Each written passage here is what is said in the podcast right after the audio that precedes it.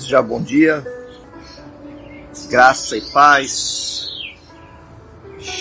que a tua vida esteja cheia da paz, da graça de Jesus sobre você. Eu estou aqui no meu, eu estou aqui no meu, no meu estúdio, é, no meio da natureza. Eu sou suspeito para falar porque eu gosto muito desse ambiente aqui, né?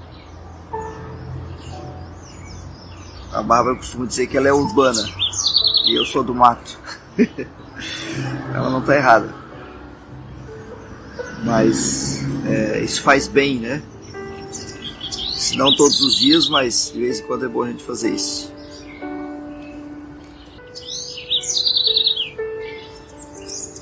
Glória a Deus pela vida de vocês.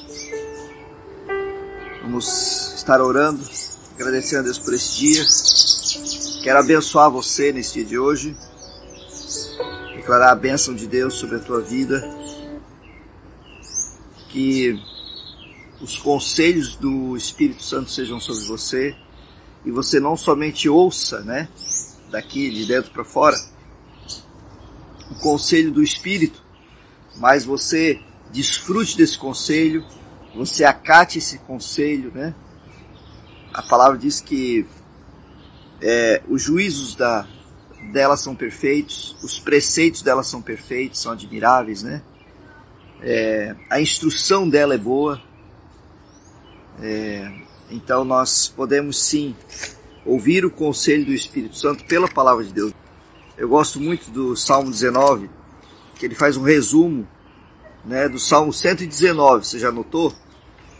É um resumo bem resumido, como eu costumo dizer. E aqui no Salmo 19, depois que ele faz uma explanação né, da excelência da criação, ele faz uma explanação né, resumida da excelência da palavra de Deus. E para a gente orar né, sobre isso, eu queria citar então esse, esse, esse pequeno trechinho aqui do Salmo 19, que fala da excelência da palavra de Deus. E esse conselho da palavra sobre a nossa vida, né? que, é, que a palavra nos aconselhe pelo poder, pela direção, pela influência do Espírito Santo. Ontem a Bárbara, falar influência, ontem a Bárbara estava compartilhando comigo algo de Efésios, né? que fala aquela passagem de Efésios que diz assim: é, não, vos, não vos embriagueis com vinho, no qual há dissolução, mas enchei-vos do Espírito. E quando a gente está, é, quando a gente comenta sobre alguém, né, nosso parente, um conhecido, um vizinho, um acontecimento, de repente até uma fatalidade, a gente diz assim, é, um acidente de trânsito, né, um comentário, as, muitas vezes, na maioria das vezes é, é, um, é um comentário até que, que não é bom, né, no sentido de uma notícia não boa aquela pessoa estava, estava sob o efeito do álcool, por isso aconteceu isso, por isso aconteceu aquela fatalidade. Ele bateu né, em tal pessoa, no filho, daquela forma, né? ele quebrou tudo dentro de casa, ah, ela fez assim, fez assado, né? fez aquele escândalo ali, é, é, é, eles, eles se agrediram, ou de repente a pessoa falou demais, falou o que não devia porque ela estava sob o efeito do álcool. Né? Não é assim que vocês já ouviram muitas vezes, né? Muitos de nós no passado, né? No passado a gente estava, de repente, ficamos sob o efeito do álcool e fizemos coisas que, que, não, que não gostaríamos nem de lembrar, né? É, é claro que já tudo já está no coração do homem, ele só fica um pouco, talvez, com mais é, facilidade, né? O álcool tira o senso, né? O álcool tira o senso é, normal da pessoa, um juízo bom, né? Ele tira o senso da, da sensatez, né? Ele tira a sensatez das pessoas, ele rouba a sensatez. Aí eu quero trazer agora para a palavra de Deus, porque a palavra de Deus fala: não vos embriagueis com vinho, mas enchei-vos do Espírito. Ou seja, não, se você deve se embriagar é com o Espírito Santo. Então, quando você está, você está sob o efeito do Espírito Santo, você vai ser influenciado, a tua atitude muda, tuas palavras mudam, o teu comportamento vai mudar, assim como o álcool faz isso na tua mente, no teu coração, assim o poder do Espírito Santo muito mais, infinitamente mais, vai fazer sobre a tua vida. Então, que você seja, esteja sob o efeito da influência do Espírito Santo pela palavra de Deus. Essa é a minha oração para você hoje. Que você esteja sob o efeito do poder do Espírito Santo. Assim como o álcool tem um poder muito limitado, né? De, por um tempo, trazer um efeito nocivo muitas vezes às pessoas, né? E, e, muitas vezes quando a pessoa não se manifesta com aquele efeito nocivo, ele fica na dele, ele bebe, mas ele não não se manifesta em nada. No outro dia, no mínimo, ele amanhece com a ressaca. então o, o efeito do álcool não é bom, não é? é o, o álcool excessivamente consumido. Agora, não estou falando nenhuma doutrina aqui, né, sobre bebida, beber, não beber, isso é o Espírito Santo que fala com cada um, não é verdade? Mas eu quero dizer isso para você, que você esteja sob o efeito do poder do Espírito Santo, que você não seja só com, é, que você não seja só cheio do Espírito Santo. Eu estou cheio do Espírito Santo, né? Ocasionalmente, né? Estar cheio do Espírito Santo é como uma casa, né? Uma rua cheia de casas com caixas d'água. Cada uma tem a sua suficiência, cada uma tem o seu reservatório de água. E é o suficiente, é, é a vida comum.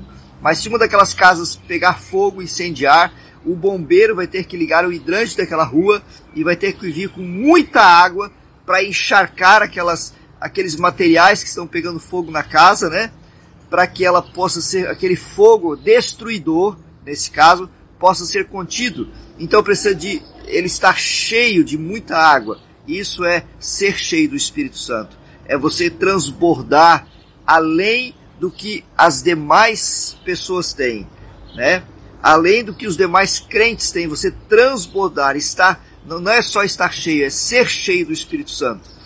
Seja cheio do Espírito Santo, seja cheio do poder de Deus, seja influenciado, seja cheio da influência do poder do Espírito Santo, porque a lei do Senhor é perfeita e ela restaura a alma. O testemunho do Senhor é fiel e dá sabedoria aos simples. Os preceitos do Senhor são retos e alegram o coração. Então, olha só, estar cheio é você é como se você tivesse uma casa, né, com o seu reservatório de água que tem o suficiente para você e para sua família. Ser, né, estar, agora ser cheio constantemente é estar com o seu coração alegre, é desfrutar da pureza que ilumina os olhos do coração. Né? O temor do Senhor é límpido e permanece para sempre. Os juízos do Senhor são verdadeiros e todos igualmente justos são mais desejáveis do que o ouro e mais do que o, o ouro muito depurado, mais doces do que o mel, do que o favo de mel e o destilar do mel na sua boca. Seja cheio da palavra de Deus, seja cheio da influência do Espírito Santo. Pois bem, essa é a palavra profética que eu tenho para você. Fique constantemente encharcado, cheio do poder do Espírito Santo sobre a sua vida. Amém. Eu quero compartilhar com você rapidamente um texto que está em 2 Reis, segundo livro de Reis, no capítulo 4, né, que fala de dois acontecimentos com o profeta Eliseu. Dois acontecimentos. O primeiro acontecimento diz assim: certa mulher das mulheres dos discípulos do, dos profetas, então profeta Eliseu tinha alguns discípulos que eram profetas também, né? Clamou a Eliseu dizendo: Meu marido, teu servo, morreu. E tu sabes que ele temia o Senhor. E chegando o credor para levar os meus dois filhos para lhe serem escravos. Ah, perdão, é chegado, né? O, o credor chegou para cobrar a dívida, levando os meus dois filhos como escravos. Eliseu então perguntou: Que tei de fazer? Dize-me, que é que tens em tua casa? Que, o que, que você tem em casa? Ela respondeu: Tua serva não tem nada em casa. Aí tem uma vírgula aqui, né? Se não, uma botija de azeite. Não tenho nada. Peraí, peraí, peraí. Eu lembrei, eu tenho uma botija com azeite. Eu tenho uma botija com azeite. Mas é óbvio, nós dois sabemos, né? nós aqui sabemos, nós dois eu digo, eu e você que está aí do outro lado da tela, né? Que uma botija com azeite não pagaria dívida, né? Porque eles estavam levando dois filhos, então a dívida era grande, era razoavelmente grande. Então disse ele: Vai, pede emprestado vasilhas a todos os teus vizinhos. Isso levou, deve ter levado um tempinho, né? Vasilhas vazias, não poucas. Então entra e fecha a porta sobre você, sobre ti e sobre teus filhos, e deita ou derrama o teu azeite em todas aquelas vasilhas. Põe a parte a que estiver cheia. Eu imagino que a, essa viúva deve ter imaginado muitas coisas. Espera aí, eu vou pegar esse pouco de azeite aqui e vou só lambuzar, né? Eu vou só untar as vasilhas. O que está acontecendo? O que, que eu devo fazer? É para untar as vasilhas? O que, que vai acontecer? As vasilhas vão vão ser ungidas né, com esse azeite, e aí vai acontecer um milagre. Que milagre que, que, eu, que, milagre que essa mulher esperava, né? Mas diz a palavra que ela creu apenas, não questionou, não ficou perguntando. Ela não ficou perguntando, não, não questionou, né? E ela partiu e, e, e depois né, dele e fechou a porta sobre si e sobre seus filhos. Estes chegavam, a, é, lhe chegavam as vasilhas. Então os filhos foram trazendo as vasilhas e foram chegando perto dela, né? E elas enchia. Cheias as vasilhas, disse ela a um dos filhos: Chega-me aqui mais uma vasilha. Mas ele respondeu: Não há mais vasilha nenhuma. E o azeite parou. Então foi ela e fez saber ao homem de Deus. Ele disse: Vai, vende o azeite e paga a tua dívida, tu e teus filhos, e, é, e vivei do resto que sobrar. Que palavra interessante, no mínimo, né? Que palavra instigante, né? É, intrigante, melhor dizendo, né? Intrigante. Que acontecimento na vida dessa, dessa mulher, dessa senhora que havia perdido marido, que havia perdido o marido, né? Um acontecimento inusitado. Ela estava para perder os dois filhos e com essa ação, né, honrando a palavra do profeta, com essa ação dela. Por isso eu quero dizer uma coisa para você. Se tem profeta na sua igreja, né? Aqui na igreja nós temos profetas. Nós temos uma irmã que é profeta, né? Pastora Bárbara se tem profeta e se ela declara uma palavra, acate essa palavra. Acate a palavra dos teus líderes. Os teus, os teus líderes são profetas na sua vida.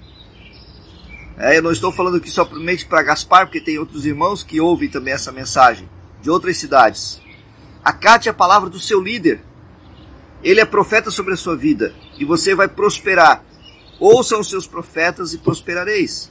A palavra de Deus fala, não é? Então, acate, você recebe um convite, né? Por exemplo, nós estamos tendo agora o final de semana do, do Congresso das Mulheres, a pastora está trabalhando, né? As irmãs estão trabalhando para que você convide pessoas. Elas estão dizendo, ó, oh, convide pessoas, convide pessoas que são da tua casa, familiares, parentes. O que você está fazendo sobre isso, né? Estou dando só um exemplo aqui, né?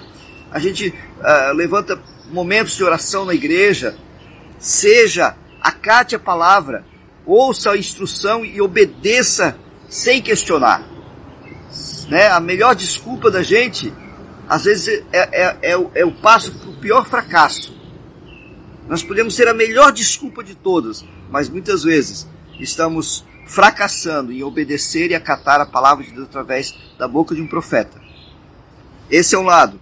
Mas aqui nós estamos falando de finanças, né? E e aqui está dizendo que ela estava sem recurso financeiro para socorrer a família, para ela ia perder os dois filhos. Você já pensou em perder os teus dois filhos para o governo? No caso, para o reinado naquela época, ela ia perder por causa dos, né, eles tinham os impostos para pagar. O, o marido morreu sem pagar os impostos e ela não tinha, né, ela não tinha recurso e não tinha como trabalhar naquela época, mulher. Ela vivia de ajuda e ela ia perder os dois filhos. Você já pensou, você que é mãe, pensou já em perder os teus dois filhos? Não poder vê-los mais? Então, era a situação dessa mulher. E aí ela catou a palavra. E ela prosperou. E ela recebeu a provisão necessária, não só para pagar a dívida, mas para viver o resto da vida, uma vida digna. Esse homem aqui se preocupou com uma pessoa, esse profeta, que não poderia devolver para ele alguma coisa. A Bíblia fala que a gente deve ajudar as pessoas que não podem devolver alguma coisa para a gente. A gente deve se preocupar com as pessoas também, né? Ajude lá em Provérbios diz, ajude as pessoas que não podem, não têm recurso para te devolver, porque você está fazendo para Deus. Foi isso que esse profeta fez. Aí você vai ver em seguida, você vai ver aqui em seguida, a partir do versículo 8 desse mesmo texto. E diz a palavra que certo dia esse homem passa por Sunem, né? E ali tinha, se achava uma mulher rica, era o oposto dessa mulher que estava, né, necessitada. A qual ela constrangeu ele a comer pão. Daí todas as vezes que o profeta passava por lá, ele entrava para comer. E ela disse, essa mulher disse a seu marido: Vejo que este que passa sempre por nós é santo homem de Deus. Façamos-lhes, pois, em cima um pequeno quarto, obra de pedreiro, e ponhamos-lhes nele uma cama, uma mesa, uma cadeira e um candeeiro. Quando ele vier à nossa casa, retirar-se-á para ali. Quando você cuida daquelas pessoas que não podem se cuidar sozinha e que não podem devolver nada para você, Deus usa pessoas para cuidar de você também. Eu já experimentei isso várias vezes na minha vida, pessoal, na minha, na minha família através da igreja aqui de Gaspar. Pessoas cuidando da gente, irmãos cuidando. Recursos financeiros, várias coisas. Cuidados na saúde. As pessoas da igreja, a igreja de Cristo, né? Você que é a igreja, cuidando. Sabe, queridos, cuide de pessoas com tuas finanças. E Deus vai usar pessoas para cuidar de você e Deus mesmo vai se encarregar de cuidar de você. Aquele profeta estava passando apenas. Aquela mulher o constrangeu, diz a palavra, constrangeu ela com seu marido, constrangeu ele. Ela teve sensibilidade, ele é um homem de Deus. Eu quero abençoar a minha casa, né? Eu quero que a minha casa seja abençoada. Quando eu recebo um profeta na qualidade de profeta, receberei o galardão de profeta. Se eu dou um copo de água que seja para uma um desses pequeninos que vem no meu nome, eu estou recebendo um galardão lá no céu. Olha só, amados. Imagina você fazer um quarto, né? Como essa mulher fez. Colocou uma cama, colocou um candelabro, uma luz né, lá para ele, uma mesa, uma cadeira, para ele descansar. Ele vai comer e descansar e depois vai continuar a jornada. Que coisa, né? Que ensinamento poderoso que nós temos aqui. O cuidado do profeta por aquela senhora que tinha perdido o marido e tava, estava perdendo os dois filhos agora, ia ficar sozinha, sem ninguém por ela. E agora ela tem a provisão. E aí depois o cuidado de Deus pela vida desse homem, que cuidou dela, que deu a instrução para ela, não só o milagre, né, que Deus usou ele para promover o milagre, mas também a instrução disse agora vende o azeite, né? Vai lá e paga a tua dívida, faz, não usa o dinheiro para pagar a tua dívida depois vive com o resto. Glória a Deus pela palavra dele. Glória a Deus pela sua palavra. Use os teus recursos financeiros com a sabedoria, com a direção. Use os teus recursos financeiros, como eu falei aqui no início, sob a influência da palavra, sob a influência do Espírito Santo de Deus. Não esteja só ocasionalmente cheio do Espírito, mas seja cheio constantemente do Espírito. pelo poder da influência da palavra de Deus. Porque os preceitos do Senhor são retos e alegram o coração. O mandamento do Senhor é puro e ilumina os olhos. Que fala de coração, de olhos, nós estamos falando do homem interior aqui, do homem espiritual, né? Os olhos do teu coração sejam iluminados, diz a palavra. Ou, ou seja, os olhos do teu interior, do teu homem interior. A Bíblia fala que é, as palavras de Deus para nós, elas são mais desejáveis do que o ouro e mais do que o ouro muito depurado.